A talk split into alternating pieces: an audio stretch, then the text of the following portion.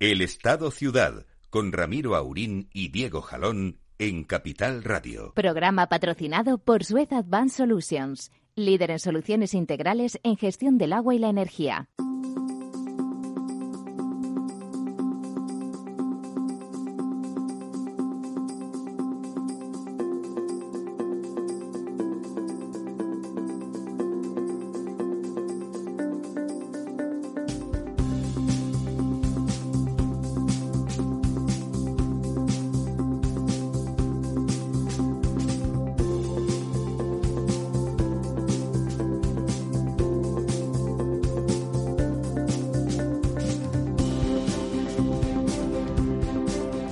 Muy buenos días, amigas y amigos. Ya otoñales, ya estamos en otoño. No, no, lo digo por ustedes, que seguro que muchos son jóvenes y jóvenes, pero, pero sí, ya llueve un poquito, ¿no, don Diego? A ver si ya deja de darnos la turra con que los pantanos están igual, ya llueve un poco, ¿no? Creo que todavía se la tendré que dar esta semana, pero yo espero que ya la que viene tengamos buenas noticias, ¿no? Porque sí que efectivamente ha llovido ha llovido mucho. Todavía no es otoño, digamos, oficial. No, claro, oficial no, pero ha cambiado un poquito el día 20, la temperatura. Sí, pero efectivamente. Se puede llevar chaqueta. Vendrá todavía calor, pero de momento ha llovido y además ha llovido, como decimos aquí, ha llovido bien, ¿no? Ha llovido salvo, bueno, es verdad que ha habido alguna inundación puntual en algún lugar de Huelva y en algún otro sitio, pero ha llovido ordenadamente, digamos, de forma suave y constante. O ha llovido a la europea, no a la española. No, no, a la tropical, ¿no? Digamos, no ha sido una, esta vez una dana, ni una gota fría, ni hemos tenido esos registros de 140 litros por metro cuadrado. De hecho, venía, sí, venía la borrasca del Atlántico, que suele ser...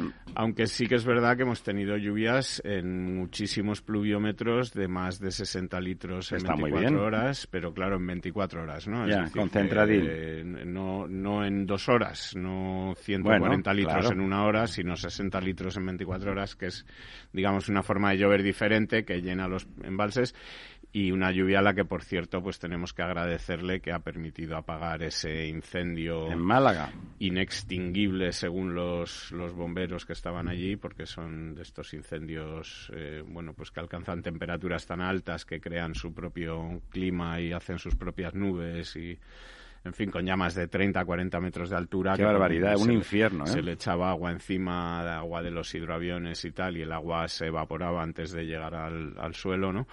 Y, y, bueno, pues esta lluvia, digamos, constante y, y, y, que ha caído durante muchas horas en buena cantidad, ¿no? Y en Andalucía, pues, ha caído en el sitio Ha, ha caído prácticamente ¿no? por toda España, ¿no? O sea que, que bueno, eh, espero que la, la, semana que viene, luego si tenemos un rato, comentamos cómo están los embalses esta semana, que no reflejan los datos de, de esta lluvia, porque los datos, pues como ya sabemos, son de de semana en semana, pero la semana que viene seguramente pues tendremos buenas noticias. Esperemos para cuencas como la del Guadalquivir, que está, por ejemplo, por debajo del 27%. Sí, siga usted con los pantanos, les damos bueno, el repaso. pues eh, sí, eh, básicamente esta semana lo que tenemos es eh, un nuevo descenso de la cantidad de agua embalsada de un 0,83%, lo que nos sitúa ya en el 40,91, en el, por debajo del 41% en el conjunto de España. La media de los últimos 10 años era de 54, o sea que estamos casi 14 puntos por debajo, por debajo de, de esta media de las últimas 10 semanas. Y, y bueno, eh, todas las cuencas han bajado. Es verdad que, que se está decelerando la bajada, el, el ritmo de, de descenso de, de, la cantidad de agua embalsada. Eh, hay cuencas que, por ejemplo, han bajado bastante por debajo de la media y es una buena noticia, como la cuenca del Tajo, que solamente ha bajado un 0,3 y está en una situación ya un poquito mejor que la media española, está en el 41,29. Vaya. Pero bueno, como te decía, pues todas, todas las cuencas han bajado. Tenemos descensos notables en el Duero, por ejemplo, del 2,30% y el Duero está ya en el 45% prácticamente la única cuenca que está por encima del 50% es la cuenca del Ebro, de las grandes. También lo está la cuenca del Júcar, un 51%, que es un poco milagroso. Bueno, esta situación extraña que ya hemos comentado. En, y de la que nos alegramos tanto. de la que nos alegramos. Que junto con la cuenca del Segura, que está en el 40%, pues es un poco la anomalía de, que pasen ellos también de este año, pero como decía al principio, pues la cuenca del Guadalquivir la tenemos ahí en el 27% y la del Guadiana en el 29%, que son porcentajes, pues eh, hemos visto fotos esta semana pues de embalses ya con el agua completamente al cuello, completamente roja, completamente lo que sería pues un, lodazal, ¿no? Sí, que es la parte de abajo de los embalses, claro. Un barro ahí, en fin, que bueno, eh, esperemos que, como dice usted, ya estamos entrando en el otoño, hemos tenido esta primera borrasca que ha dejado buenas lluvias en el conjunto de España y a ver si sigue un poco así la cosa, aunque moleste a alguno que llueva, pero bueno, que nunca llueve a, gusto, de, todos, efectivamente, pues que siga, que siga lloviendo, ¿no? Y aprovechar que está aquí don Lorenzo para comentarle el excelente estado del, del pantano de San Juan que mm, está, yo creo que prácticamente en récords históricos para esta época del año, es decir, está lleno, ¿no? Principios de septiembre con 90 hectómetros cúbicos de los 138, es decir, con una cantidad de agua mm, bastante notable y, que bueno, que se empezará a llenar de nuevo, es decir, que, que bueno, buenas perspectivas por delante. Es verdad, ha comentado usted lo del incendio de Málaga que estaba en una zona enormemente poblada, era, monte, por supuesto, pero había casas por todos sitios, además había urbanizaciones. Málaga, de una forma discreta, como su propio alcalde, que es un tipo muy eficiente, pero una persona discreta, ha ido creciendo en importancia, en importancia económica, en, ha ido corrigiendo eh, errores eh, de juventud de crecimiento, porque hace ya algunas décadas que que empezó su rush de aproximación a las a las zonas urbanas ricas del, del país y con además con crecimiento sostenido tanto de población como, como en términos económicos. Y ese incendio pues, era bueno sangrante está en Málaga la gente va porque hace siempre un clima estupendo y unas temperaturas altas. Y claro, nos alegramos mucho. Los incendios son unos grandes desconocidos. Oímos a veces que, que se arrasa la, la costa oriental de, de Australia de forma feroz.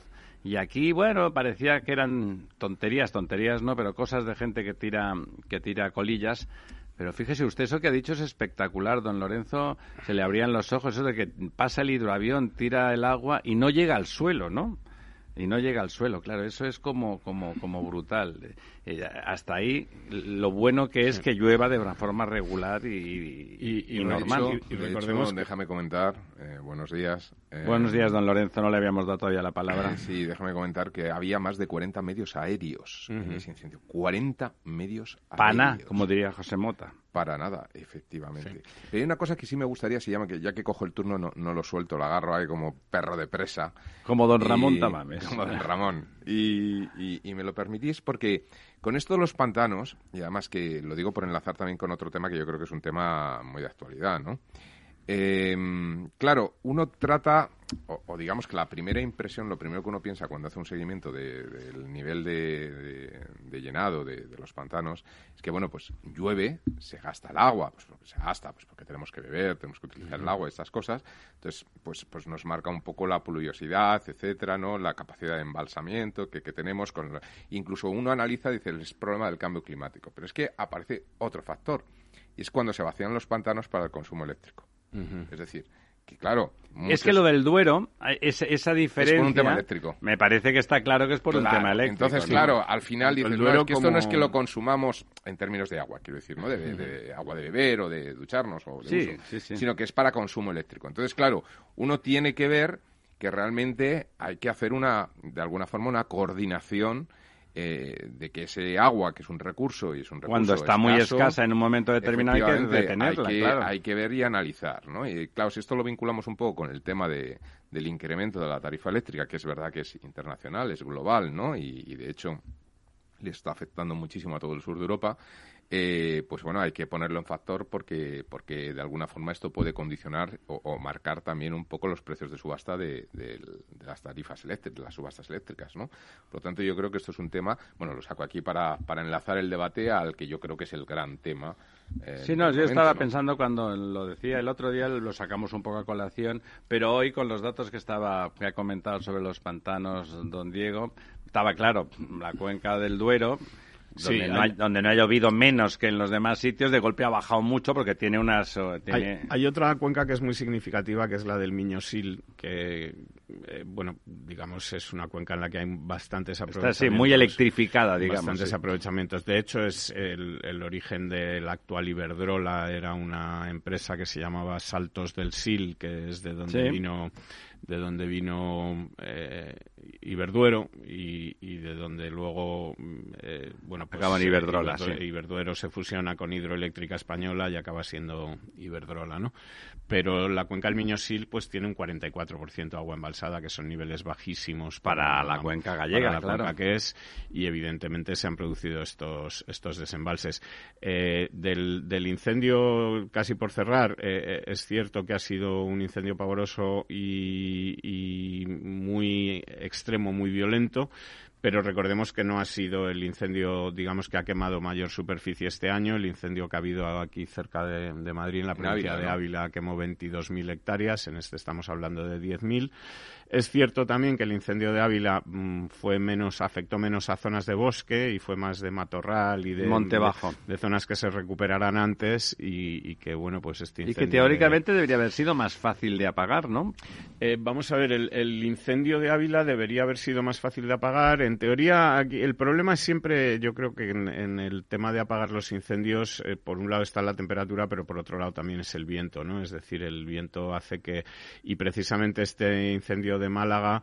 Eh, Málaga está muy cerca del estrecho de Gibraltar. Hay viento racheado. Un efecto Bernoulli tanto para un lado como para otro. Es decir, en, cuando sopla el levante en Cádiz el viento es tremendamente fuerte. Y, es más veloz. y cuando sopla el poniente, que es lo que ocurría en este momento, pues es en el otro lado, en el lado de Málaga, donde el viento pues sopla con una fuerza de, de 50, 60 kilómetros por hora, que hace que el, bueno, pues el fuego avance a una velocidad rapidísima y además que se alimente eh, de mucho oxígeno y que ya sabemos cuando uno hace un fueguecito en la chimenea pues le da el soplete si le da el pues. soplete aquello consume leña. las pendientes también ah. afecta mucho el tema de pendientes valles que se montan sí sí sí efectivamente. y, la y la gran cantidad de vegetación digamos de, y el tipo de vegetación de conífera que tiene mucha resina y que además más fácil, llevaba mucho tiempo sin llover por allí eh, todo muy seco en fin se, se juntan condiciones pues que hacen que todo esto.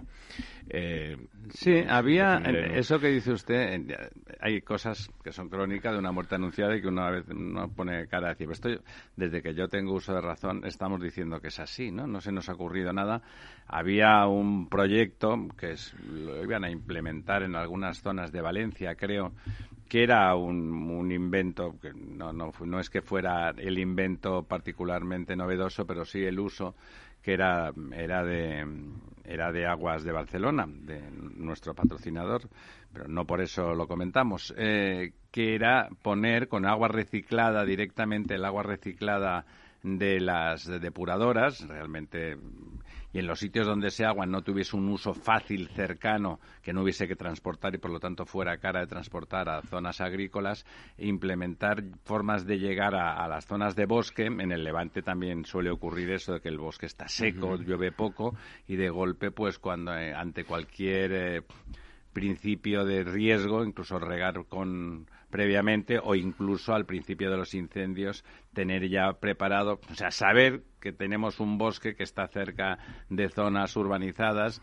Eh, ya sabéis que la inmensa mayoría de los incendios son provocados criminalmente o no, es decir, por torpeza, por negligencia o por encanallamiento, y por lo tanto, evidentemente, cuando no, cuando estás más lejos de esas poblaciones, pues es más difícil, pero si estás cerca, pues pon medios que también sean humanos para poderlo remediar, ¿no?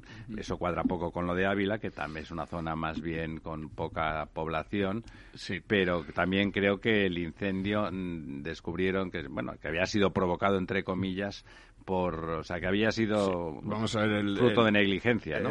Eh, las estadísticas de la Guardia Civil, del SEPRONA, etcétera, dicen que prácticamente el 99% de los incendios son fruto de un eh, error humano o de una canallada. es decir, son provocados por accidente o por voluntariamente, ¿no? Pero que no son el 99 mm, eh, naturales o se producen por un rayo o por cosas de estas. Bueno, hace poco hubo uno de un rayo en Madrid, bueno, muy pequeño que afectó una fábrica en Algete, parece ser, ¿no? De, de, piensos de con... fíjese usted, fíjese usted, se acuerda. Se acuerda y además tuvo... hace dos semanas, tres, ¿no? sí. No, y normalmente además son incendios que tienen que quien los provoca sabe cómo hacer más daño o procura hacerlo de forma que, sea más complicado. De, sí, lo inician en dos sitios. exactamente, con varios focos, con combustibles para que emprenda rápido y no sea fácil de poder pararlo rápidamente, etcétera. El incendio de Ávila, mm, recordemos que fue a consecuencia de un vehículo que se, que se quemó al borde de una carretera. Por un accidente de tráfico. No, por, seguramente por mal estado del vehículo, por lo que ah. fuera, eh, el, vehículo ardió y, entonces a partir de ahí se originó, se originó este incendio. Y, y, avisaron rápido, pero creció tan rápido. Sí, eso es, eh, que por muy rápido que llegues, cuando eh, te quieres dar cuenta, pues ya es sí, sí, había complicado de, de, parar, ¿no? Todo aquello es montaña, además. Sí. Bueno, eh, antes, luego en la segunda parte empezaremos con tantas cosas que tenemos, empezando por eh, los milagros eléctricos y tarifarios que parece que San Pedro pretende eh, desarrollar, seremos... ¿Sabe usted que gracias Pedro ha sido el hashtag de, los últimos días en las redes sociales? Eh, no tengo noticia... le agradece que nos haya vacunado. Es lo que voy a decir ustedes, no tengo noticia de que le hubiesen votado, sí que sepa particularmente que han votado, pero creo que no fue a él y por lo tanto deben de estar particularmente agradecidos, ¿no? Me imino. Yo sí, yo desde luego, vamos... Eh, ya le ha enviado una carta dándole las gracias, etcétera de que me haya vacunado y de que... Y usted, don Lorento, que es muy formal, seguro que ya envía un telegrama para que sea más eficiente incluso. Un burofax. Un burofax. un burofax tiene efectos legales, o sea, no sé yo si eso... Que constancia y luego para reclamar. que hay de lo mío. ya, es, ya sí eso, ¿no? Oye, que yo te doy las gracias en público. Bueno, bueno.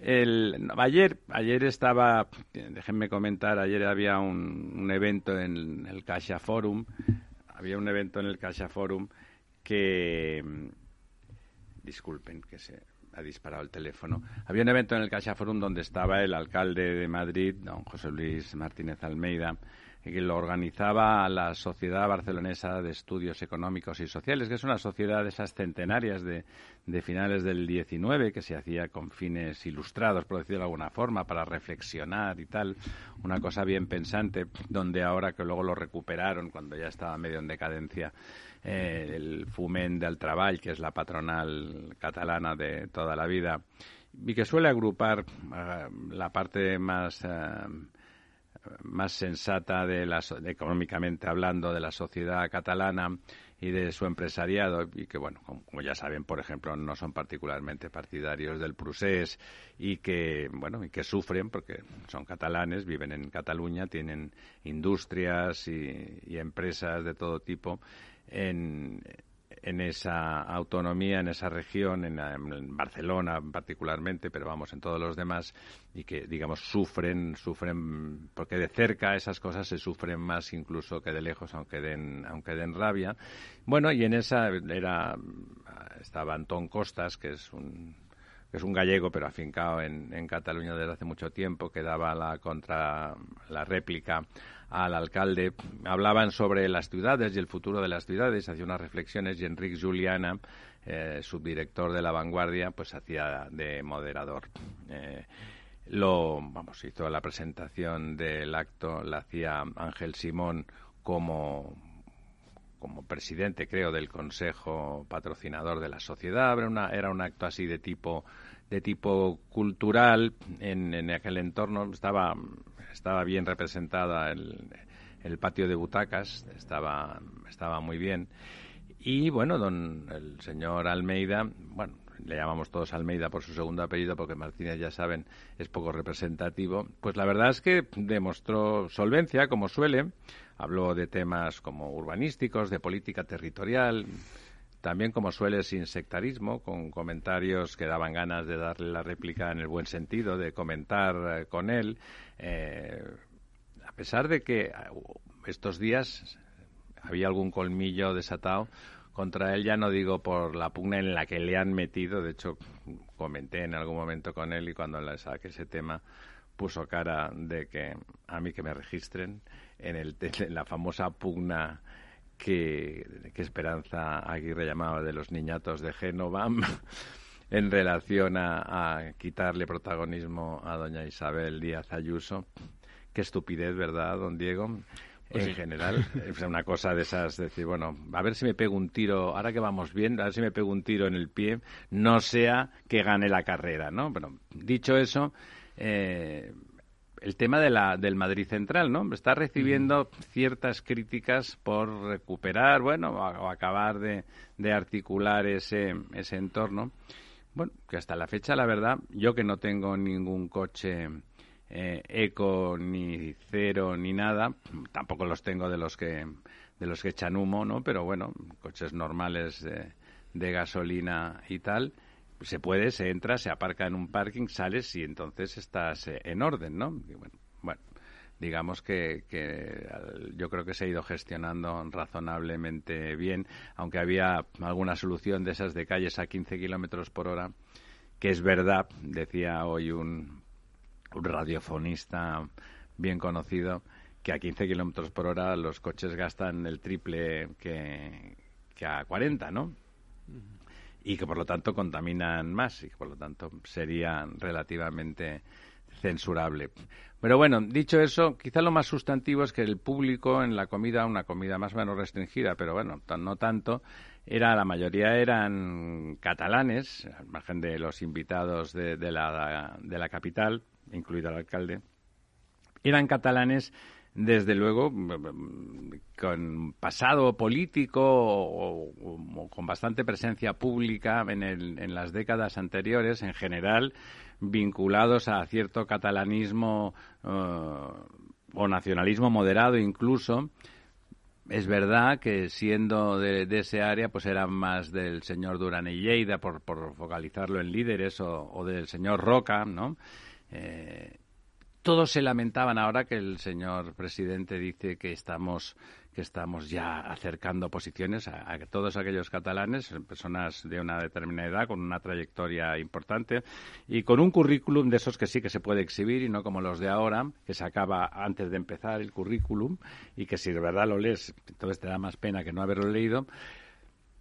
Estaban realmente tristes, fastidiados, eh, por no emplear una expresión más castiza, y, entendían que, lo del procés seguía siendo un desastre, que el independentismo estaba arrastrando a la ruina económica, y como guinda casi ya, como colofón, siempre decían, bueno, y solo nos faltaba la cola para destrozar y destruir eh, Barcelona, ¿no? O sea, le, ha ido, dice, a la única, la, estupidez de lo del aeropuerto de Barcelona, dice, solo le ha ido bien a la Colau, solo le ha ido bien a la Colau, para poner eh, su énfasis en que no quiere turistas. Vamos, no quiere, en realidad no quiere a nadie, ¿no? Yo creo que el problema es que no quiere a nadie.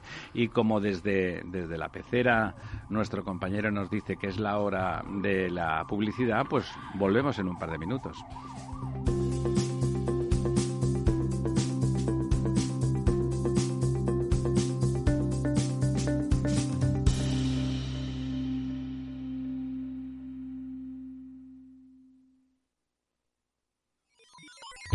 Los robots escuchamos Capital Radio. Es la radio más innovadora. Oímos a Saragot, con Luis Vicente Muñoz. Ahí le has dado. Esto es Capital Radio. Di que nos escuchas. Capital Radio Madrid, 105.7. Valor Salud. Tiempo de salud su actualidad, sus personas, sus empresas. Todos los viernes a las 10 de la mañana en Capital Radio, con Francisco García Cabello.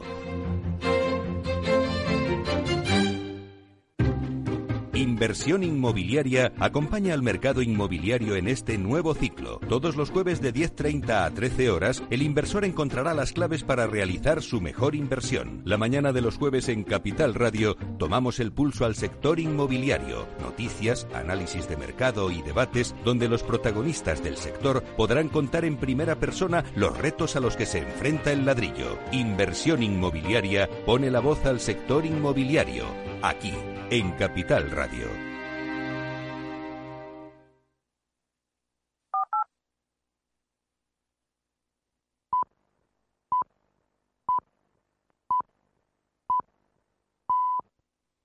El Estado Ciudad, con Ramiro Aurín y Diego Jalón, en Capital Radio.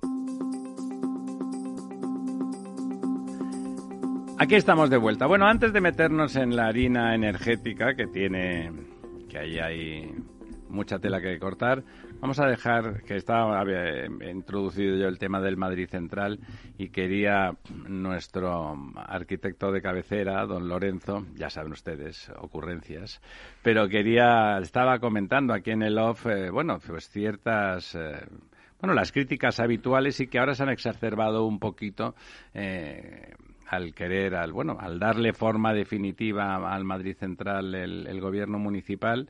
Eh, ¿Y usted está de acuerdo con algunas de esas críticas, parece?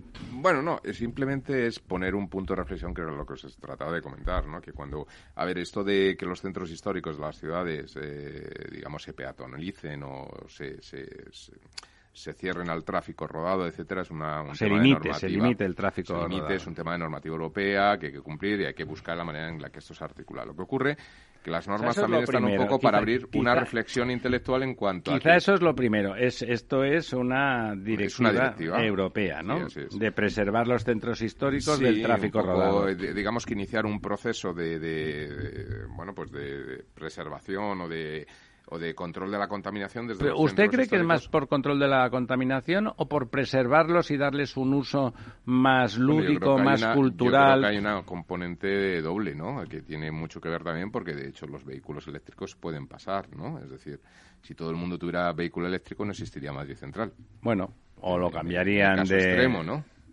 Porque al final son los vehículos que no tienen limitación, etcétera, ¿no? Bueno, no, yo lo que quería decir es que cuando esto se, se produce, eh, yo creo que eh, habría que hacer una reflexión sobre la singularidad de cada ciudad, la morfología de la ciudad. Es decir, habitualmente las ciudades, históricamente las, los que tienen centro histórico, pues crecen alrededor de algún punto singular de la, de la geografía, un río. Sí, la zona amurallada. Eh, no, pero quiero decir que hay un elemento que hace que la ciudad crezca hacia un lado y luego los, los futuros desarrollos van extendiéndose. Pero en Madrid el centro queda realmente en el centro. Es decir, Madrid, por una cuestión es una circunferencia. es una circunferencia, es como un donus, ¿no? Digamos, está el centro histórico en el centro y un donus alrededor, ¿no? Sí, decía el alcalde ayer que que, lo que es Madrid ciudad ya está lleno. En realidad ahí ya no queda nada. Bueno, con lo que los planes, los, los, nuevos desarrollos, del sur, ¿no? Están ya prácticamente colmatada la Y que a partir de ahí todo es, eh, bueno, crecimiento. Sí, pero que digamos que el centro histórico es verdad que queda en el centro-centro. Por lo tanto, claro, eh, si yo ahora tengo que atravesar la ciudad de sur a norte o de oeste a este y tengo que evitar el centro, tengo que bordear. Entonces, lo que habría que analizar es cuál es la contaminación por hacer esos kilómetros de más.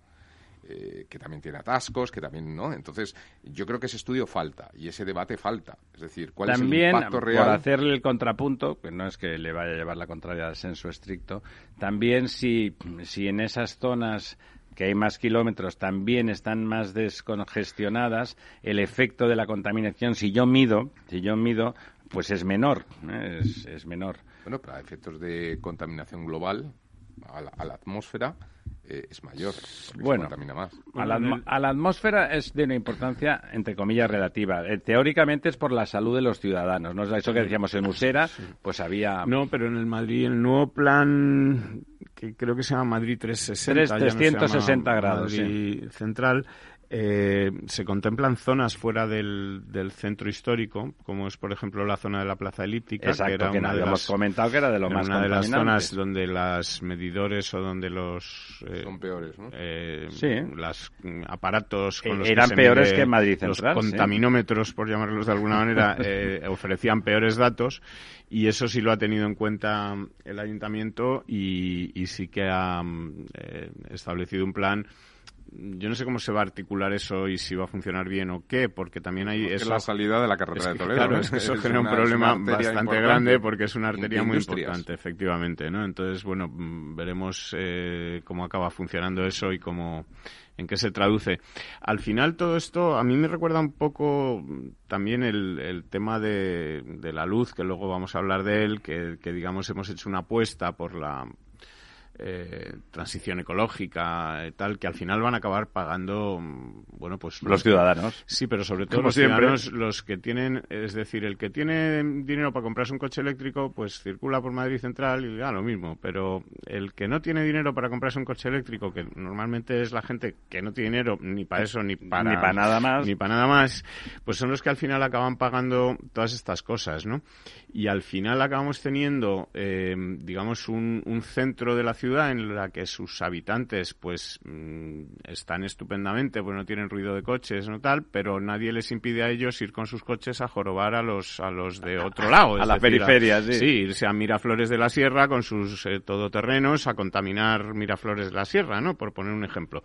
Entonces, bueno, eh, yo creo que hay muchas reflexiones que hacer sobre esto. Eh, parece que hay una verdad oficial que nadie puede discutir. En estos tiempos de verdades oficiales. Eh, exactamente. Y que de bueno, pues correcciones ahí, políticas. Ahí está el dogma y, y, esto es así por narices. Luego ya estamos viendo, pues como, como en el tema de la, de la luz, eh, pues qué es lo que pasa cuando hacemos una, una apuesta ¿no? por la transición ecológica sin explicarle a la gente que, que, bueno que todo esto está muy bien ser los líderes mundiales eh, de transición ecológica mientras los chinos eh, eh, consumen su carbón y ponen sus nucleares y los alemanes y consumen su cosas, carbón eh, y aquí nosotros pues acabamos pagando eh, el, el, pato de, de, tener que pagar esas tarifas de luz de que nuestras empresas pues no sean, no, competitivas. sean competitivas de que nuestras pymes estén ahogadas de que los porque las de nucleares ni hablamos como el del porque aquí a nadie le han explicado que esto de salvar el planeta está muy bien, pero que va a costar mucho dinero, ¿no? Y que, tal y, y, como, puede, y que se puede salvar de otras maneras. Eso es tal y como está planteado, ¿no? Si salvarlo hay que salvarlo. Sí, pero, sí, pero no, no, que, que, nadie lo duda. Lo único que ha, habría que contar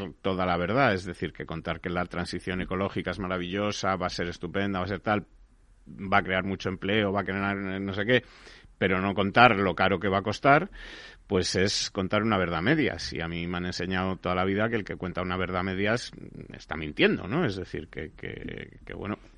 Eh, no, eso es un relato. De alguna forma, pues eh, Estamos no nos están contando la verdad, o al menos no toda la verdad, ¿no? No. Y sobre todo que lo único que va a permitir hacer esa transición ecológica, si de verdad se quiere hacer bien, va a ser volver a replantearse el tema del desarrollo de la energía nuclear, porque al final necesitas una energía de base. Y esa energía eso base, en muchos países pasará. ¿Usted cree que eso es viable en España con el sectarismo que, que y polarización que, que, hay? Yo creo que tiene, es que si no va a ser inviable, va a ser absolutamente inviable. Es decir, la sustitución de calefacciones, de, de um, del transporte, pero no solamente el transporte, es que es mucho más. ¿no? Estamos viendo ahora el tema de la presión del gas que está ocurriendo y una subida del precio del gas que se está produciendo en toda Europa, en parte por la competencia que está habiendo por parte de Asia. Es decir, por ejemplo, el caso hoy venía un, un reportaje muy interesante eh, sobre el caso italiano. En Italia el 90% del gas les proviene de Rusia.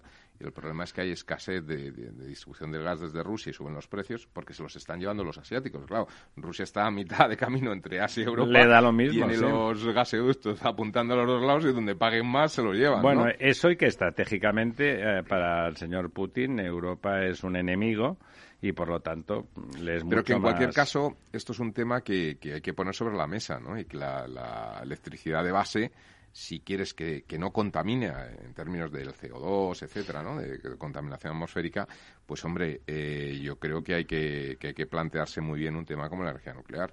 Eh, lo que ocurre, y ese es el problema, es que si no lo tenemos que plantear ahora, ya llegamos tarde, porque poner en marcha un proyecto, una central nuclear, estamos hablando de 15 años. ya sabe usted que ¿no? Pero 15 años vista, más o menos. no lo diga usted en condicional. Llegamos tarde sí o sí, suponiendo que en este país tan de extremos y de discursos vacíos se pudiera llegar a plantear el decir nos hemos equivocado, que tiene boca se equivoca, ¿vale? Eh, en, esa, hipótesis, pues sí, vamos a llegar muy tarde. Lo único que serviría sería aguantar las que tenemos, que tienen programada su muerte civil en unos pocos años, aguantarlas, intentar ver si se rescata alguna de las que eran rescatables todavía. Eh, bueno, habría. Yo lo veo difícil en España. Por supuesto que la única. Miren ustedes, ¿quién es el único país de Europa que está tan tranquilo? Francia. El único. Tranquilísimo. Ni vaivenes ni nada. ¿eh? Cada, cada nueva generación de centrales nucleares que no han dejado de construir eran más seguras, serán más rentables, serán más eficientes. Y ahí están, con una autonomía energética absolutamente envidiable, no contaminante los residuos, bueno, no se preocupen, que seguro que los residuos van a ir haciendo lo que corresponda. Nos tendrán que montar un programa de educación de contaminación, de cómo contaminar, como han hecho. Hace poco salía otro, otro artículo gracioso eh, con las vacas. Hay un experimento. sí, sí, el metano famoso, ¿no? No, no, pero que es que han hecho un experimento que están enseñando a las vacas a ir al retrete para evitar la contaminación. Y parece ser que aprenden y muy rápido. Ha sorprendido a todos los científicos. Pobres vacas. Encima, además de que las tienen ahí. Las han montado unas letrinas, las han enseñado desde terneritos pequeños. Cuando se hacían sus cositas fuera de esas letrinas, les echaban agua fría un chorrito de agua fría. Se llama tortura y cuando iban a su sitio, pues les daban un premio. Un caramelo. Y parece ser que de un, es un experimento como de 30 vacas, 28 funcionan como un reloj, vamos, las tías súper organizadas. Y las otras dos han hecho un partido. siempre hay un 5% que no, que se te escapa, Bueno, e, eso estos días lo hemos vuelto a comentar. Más aquí hemos estado muchas veces críticos con el vehículo eléctrico, no por el vehículo eléctrico en sí, sino decir, bueno, ¿cómo vamos a articular eso? Es de golpe estos millones de vehículos de explosión que tenemos tienen que enchufarse. ¿Eso cómo va a ocurrir? Tiene que cambiarse la infraestructura, abrir las ciudades, destriparlas, volverlas a cerrar. Eso no es fácil. Ahora ya no somos nosotros con una visión, si quieren, eh, de sentido común pero superficial, sino ahí empieza a haber artículos muy sesudos de gente mm, perfectamente profundizando en el tema desde la técnica, diciendo que eso, eso en absoluto se puede hacer de forma rápida, que da otro tipo de problemas que también hay que planificar con mucha profundidad de, campo, ¿no? Y que, bueno, que, que, es una utopía, que no es verdad y que además las desescalas que iba a producir en la industria automovilística y, la de baterías, las dependencias en la que íbamos a caer de una dependencia. No queremos depender de, los árabes. Oye, eso está bien pensado. Vamos a depender de los chinos. No sé, no sé. Me voy a palpar, me voy a palpar la ropa, ¿no? No, de los chinos y de países muy complicados, ¿no? En los que hay las, los metales raros, sí. Sí, estas, bueno, las tierras raras. Y, y luego además, eh, bueno, vamos a ver los efectos digamos, siempre que haya una generación 100% verde, electrificarlo todo es estupendo, pero de momento no es el caso. Es decir, que eh, digamos que si hemos si si conseguimos tener una, un 50% de generación de energía verde en las condiciones actuales pero aumentamos la demanda de electricidad en un a base de combustibles fósiles, en un 100% tendremos que tirar mucho más de combustibles fósiles de lo que lo estamos haciendo ahora mismo. Es decir, que al final vamos a estar haciendo un esfuerzo que no va a valer para nada. Sí, que, lo que gasta, lo dejamos de gastar en, el vehículo lo consumiremos en las centrales térmicas. ¿no? Y, bueno, y haciendo todas estas consideraciones generales, eh, pues eh, como hemos eh, visto ayer, el gobierno ha puesto en marcha una serie de medidas porque, bueno, en fin, el gobierno ahora mismo está empeñado en esta recuperación económica, que es en lo que fía su futuro electoral y su futuro, digamos, palaciego presidencial. Y, y, en fin, parece que esto de la luz le puede torcer el camino y le puede generar graves problemas. Eh, pero a mí la solución populista es decir, ahora mismo ponerse a hablar a favor de las eléctricas y decir que las eléctricas, pues nadie lo va a hacer. De hecho, pocas voces. Bueno, me dan poca pena entre, alzando, entre sí. nosotros. Pero a ver, esta idea de que se lo pueden permitir, luego le voy a confiscar, en fin, mm, ahora son las eléctricas, mañana se lo podrán permitir los bancos y les podremos confiscar, pasado mañana se lo podrán permitir los supermercados que han ganado mucho dinero con el confinamiento y la gente se gastaba la pasta en el supermercado y como se lo pueden Bueno, permitir. yo comía lo mismo, ¿eh? Pero bueno, ya, pero quiero decir, usted no comía en los restaurantes. No, con lo no, cual pues estaban gastaba- cerrados gastaba mayormente. más dinero en el supermercado y los supermercados han aumentado su facturación durante el confinamiento y entonces se lo pueden permitir porque gracias a la pandemia han tenido unos beneficios extraordinarios que no se esperaban. Entonces, ¿qué nos impide confiscarles eh, A cualquier persona que se lo pueda un- permitir. un beneficio. ¿Y quién, se- y, y quién decide si se lo puede permitir? Si lo va a decidir el que ya sabemos, pues, eh, oye, a mí me parece meternos en una dinámica peligrosísima, no peligrosa, muy, muy peligrosa. Es decir, que sobre esto todo de... que, no, que no se puede articular. Si el problema es ese, porque lo, lo primero es un, un- un tema de, de- de terminología, ¿no? ¿A qué llaman beneficios extraordinarios? Los beneficios extraordinarios de una empresa es cuando se hace un beneficio por una actividad que no es la actividad de Sí, porque te vendes un activo. Vendes un activo, un inmueble, lo que sea, y obtienes una plusvalía, etcétera, no sé qué. Eh, esto, ¿qué, qué están hablando de beneficios extraordinarios? Que los beneficios ordinarios de la compañía crecen por una situación de oferta-demanda de mercado. Eso etcétera, es, de estamos hablando de eso, en realidad. eso lo llaman extraordinario y eso cómo lo articulas. ¿Hasta qué Eso punto? ¿Por ¿Cuál qué- es el límite de ¿Por lo qué que no se lo puede permitir Amazon y expropiamos Amazon? Claro, es que- se- que es- se lo puede permitir, se lo puede permitir. Que se lo puede permitir. Efectivamente, sí, pero bueno, que quiero decir que es Sé que, que- puestos a expropiar gana mucho más dinero a es- Amazon. Expropiese, ¿no? Es- es- es- y sobre todo que toca o afecta un poco a la tónica del mercado, porque es distinto a, por ejemplo, lo que decíamos antes, un beneficio extraordinario por la venta de un inmueble. Imaginemos, o de, un- de un- unos terrenos, imaginemos que unos terrenos están tasados en 10 y de repente hay una recalificación de una acción pública que pasan a valer 400 y lo venden tiene una plusvalía tremenda. Hombre, pues eso a lo mejor dice, joder, es un beneficio extraordinario que además no lo tenía, que proviene por una acción pública de una ley o de una normativa urbanística que les dan una recalificación del suelo. No sé, uno podría cuestionar cosas, ¿no? O poner en el debate. Pero estos son beneficios ordinarios. Simplemente Y es la actividad de la compañía que, que igual que en ocasiones tendrán pérdidas o estarán... Ahora tienen No, beneficios, pues ahora sí. tienen beneficios. ¿no? Cambie usted el mecanismo de es que, tarifación. es que ¿no? además esa idea de que como hay una parte de los beneficios que está obteniendo las eléctricas, y perdonen los oyentes que hable, que parezca que estoy defendiendo a las eléctricas, que ya sé que son el demonio y no hay que defenderlas, pero vamos a ver, que hablemos de que hay una parte del beneficio que están obteniendo las eléctricas que es, digamos, mucho mayor por eh, la situación o la coyuntura Sí, del por el mecanismo mercado, de tarifación ¿vale? y- También claro. es verdad que hay otra parte de ese beneficio que obtienen las eléctricas o de esa inversión que las eléctricas han hecho que no les genera ese beneficio o que de momento no les está generando ese beneficio, que han, han hecho inversiones en otras cosas. Es decir, es como si usted tiene dos supermercados, uno en el centro de Madrid que le genera mucho dinero, porque además es un local que ya compró usted hace 30 años, Sí, lo sí, tiene que es un chollo. y tal y cual, pero tiene usted otro en, yo qué sé, San en- Chinarro. en San Chinarro, que acaba de abrir y que, oiga, pues le genera pérdidas. Y entonces yo, como gobierno, le digo, mire, yo le voy a detraer sus beneficios extraordinarios del supermercado este que tiene en Madrid. Pero oiga, es que yo pierdo con el otro. Ah, bueno, de ese, ocúpese usted. Que de ese Sí, sí, aunque no pierda, aunque, yo- esté- aunque empate, yo ¿no? ¿no? le digo nada. Yo le quito del, del que gana. Pero, oiga, cuéntelo en conjunto, que yo... No, no, no. Yo voy a contar la parte que a mí me interesa para sacarle a usted dinero en impuestos.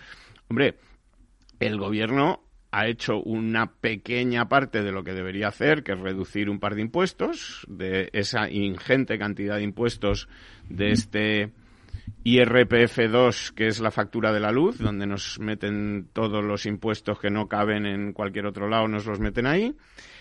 Pero eh, el gobierno está recaudando en porcentaje, o va a recaudar en porcentaje todo lo que digamos que nos está diciendo que se va a ahorrar. Es decir, porque si yo eh, tengo la factura de la luz a 100 euros y, y recaudo un 20% del IVA y luego la factura de la luz está a 200 y recaudo un 10% del IVA, estoy recaudando lo mismo. Y además, como no lo otro. estoy recaudando menos. Y como lo otro también, los otros conceptos también son porcentuales, en realidad estoy ganando más. O sea, Exactamente. que quien más gana Es en esto es, es mejor- Hacienda, ¿no? que a lo mejor quien sí se lo puede permitir es Hacienda. Y a lo mejor quien sí se podría Pero permitir. como Hacienda somos todos. Sí, reducir Diego. otros gastos y reducir otras cosas, porque mm, si, oiga, estos 1.700 millones que no quieren los catalanes para el Prat, pues a lo mejor los podríamos meter en la factura de la luz, ¿no? Y- Oiga, no, no, no hable de los catalanes. Hay 2.600 muchos millones, catalanes ¿no? que sí los queremos. Estaban hablando de 2.600 millones, ¿no? Como el GAP. Sí. Por lo tanto, 1.700 quedarían ya 700 millones. Ya queda menos, ¿no? Ya queda menos. ¿no? Pero por eso te digo que es que dinero, a lo mejor, hombre, eso, ahorrándonos unos asesores, unos cuantos viajes y unas cuantas cosas, pues a lo mejor... No, pero es que estaría bien coger y todo el, todo el volumen de aumento de ingresos que han tenido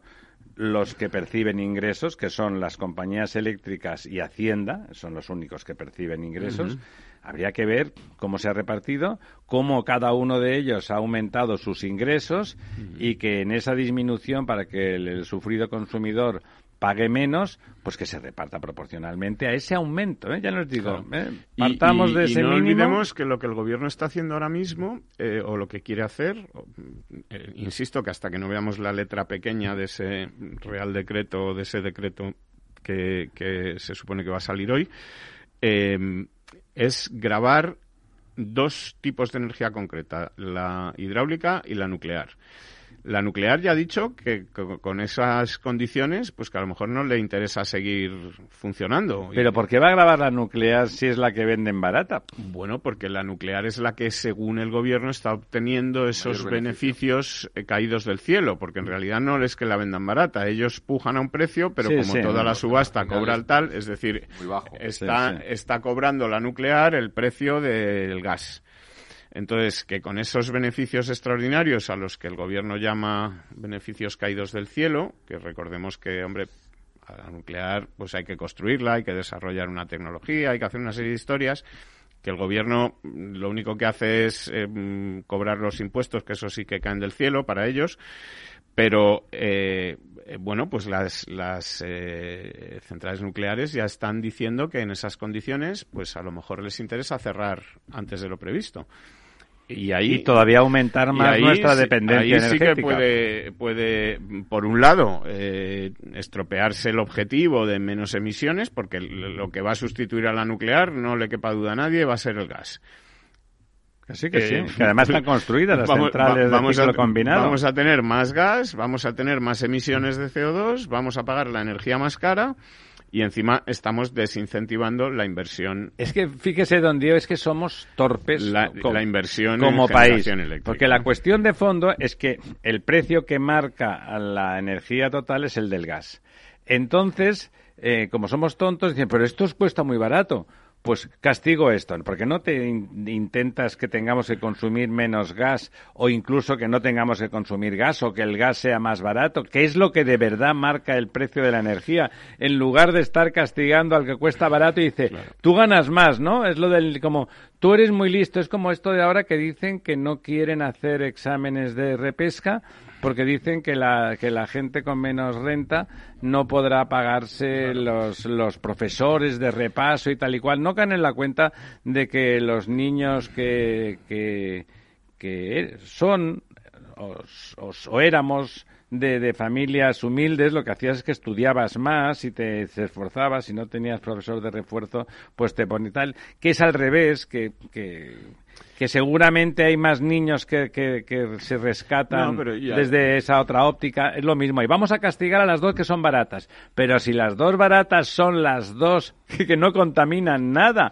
hace el favor de primar el hecho de que están no- bien. Claro, es que esa, esa prima, esas eh, energías, es además un aliciente. Es decir, el que las empresas eléctricas tengan beneficios, que al señor Sánchez le parece muy mal, porque esto de que las empresas tengan beneficios no le gusta.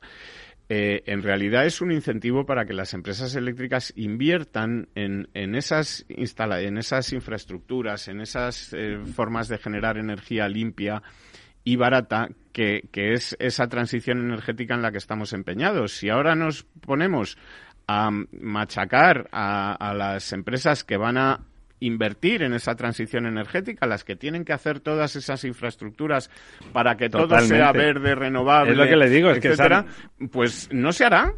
No, pero como aquí el contaminador fundamental, que es Podemos y todo su universo, dicen que lo malo son las empresas, no es un tipo de energía, como dice usted, oiga, ¿qué queremos? No contaminar. Pues venga, hidroeléctrica, nuclear, y si quiere usted, pues eólica, solar, no sé qué. No, no, no, no que ahí es donde ganan. Ay, pero oiga, como dice usted, don Diego, si estimulas a que ganen con lo que no contamina, es donde van a ir, ¿no?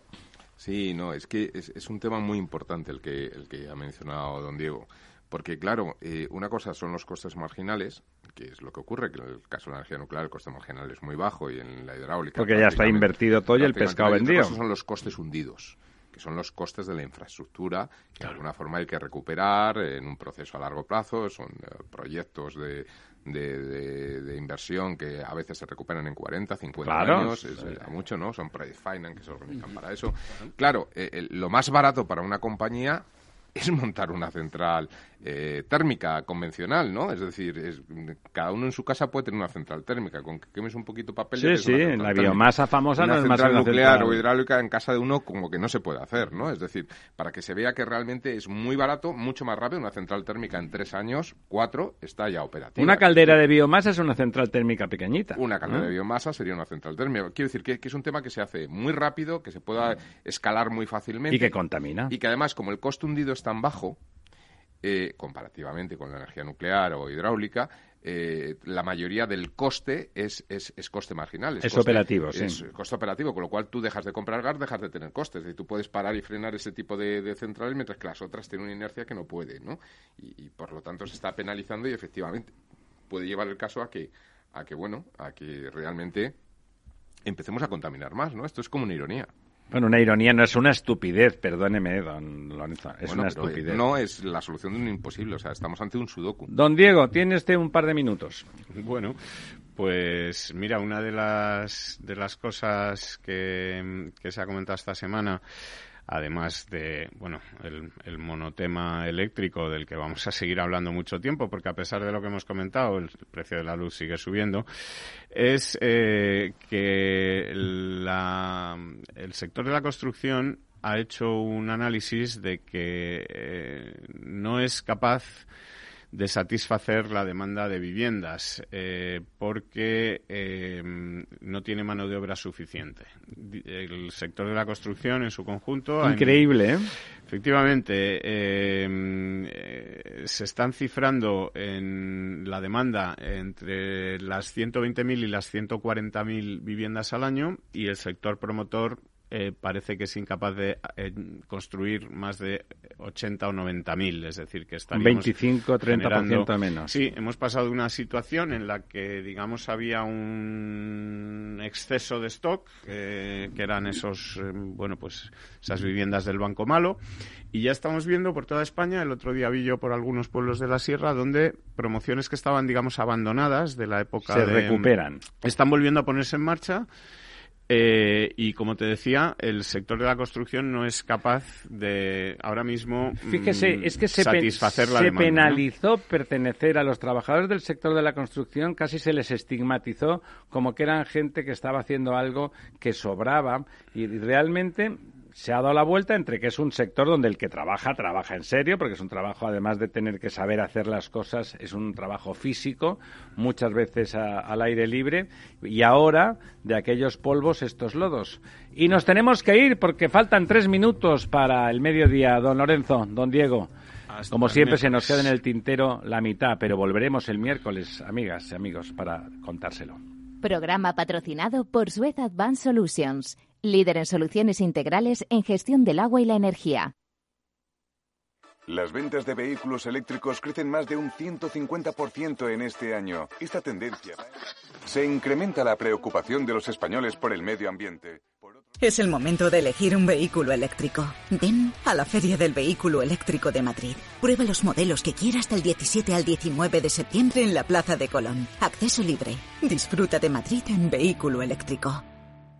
Amaneces antes que el sol y conviertes la vida en nueva vida. Y alimentas el futuro de los tuyos. Te proteges de enfermedades.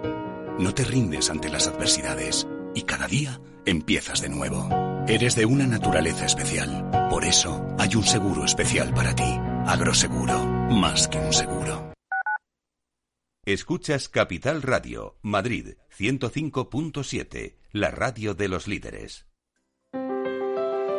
Si te gusta la cocina gallega de siempre, en el Mesón Gallego 1 y el Mesón Gallego 2 encontrarás los mejores pescados y mariscos de las costas junto a recetas de la Galicia interior, además de las carnes de Sanabria y los mejores embutidos de Zamora y nuestra terraza. Te esperamos en la calle Muller 35, teléfono 91 579 3623 y en la Plaza de la Remonta 13, teléfono 91 579 0769. Una recomendación del programa gastronómico Mesa y Descanso. Gráficas Naciones. Más de 50 años de experiencia en el sector de las artes gráficas. Apostamos por la última tecnología tanto en impresión offset como en digital y gran formato. Realizamos todo tipo de impresión. Tarjetas de visita, folletos, libros, vinilos, decoración y montaje de stands. Más información en el 91 629 2145 o en gráficasnaciones.es. Disfruta de la mejor cocina gallega en Montes de Galicia. Todo un clásico moderno en el barrio de Salamanca. Disfruta de la variada dieta atlántica, de las mejores carnes y pescados tratados con respeto y transparencia y regados con una de las mejores bodegas de la zona. En grupo, en familia o en pareja, Montes de Galicia te ofrece el espacio perfecto en cada ocasión. Si quieres entender mejor todo lo que rodea a nuestro sector alimentario, tienes una cita en La Trilla un gran equipo de especialistas te acercará a la actualidad económica y política desde el campo hasta la mesa. Conocerás sus principales innovaciones sin olvidar las producciones más tradicionales. Los sábados de 8 a 9 de la mañana con Juan Quintana, la trilla de Capital Radio.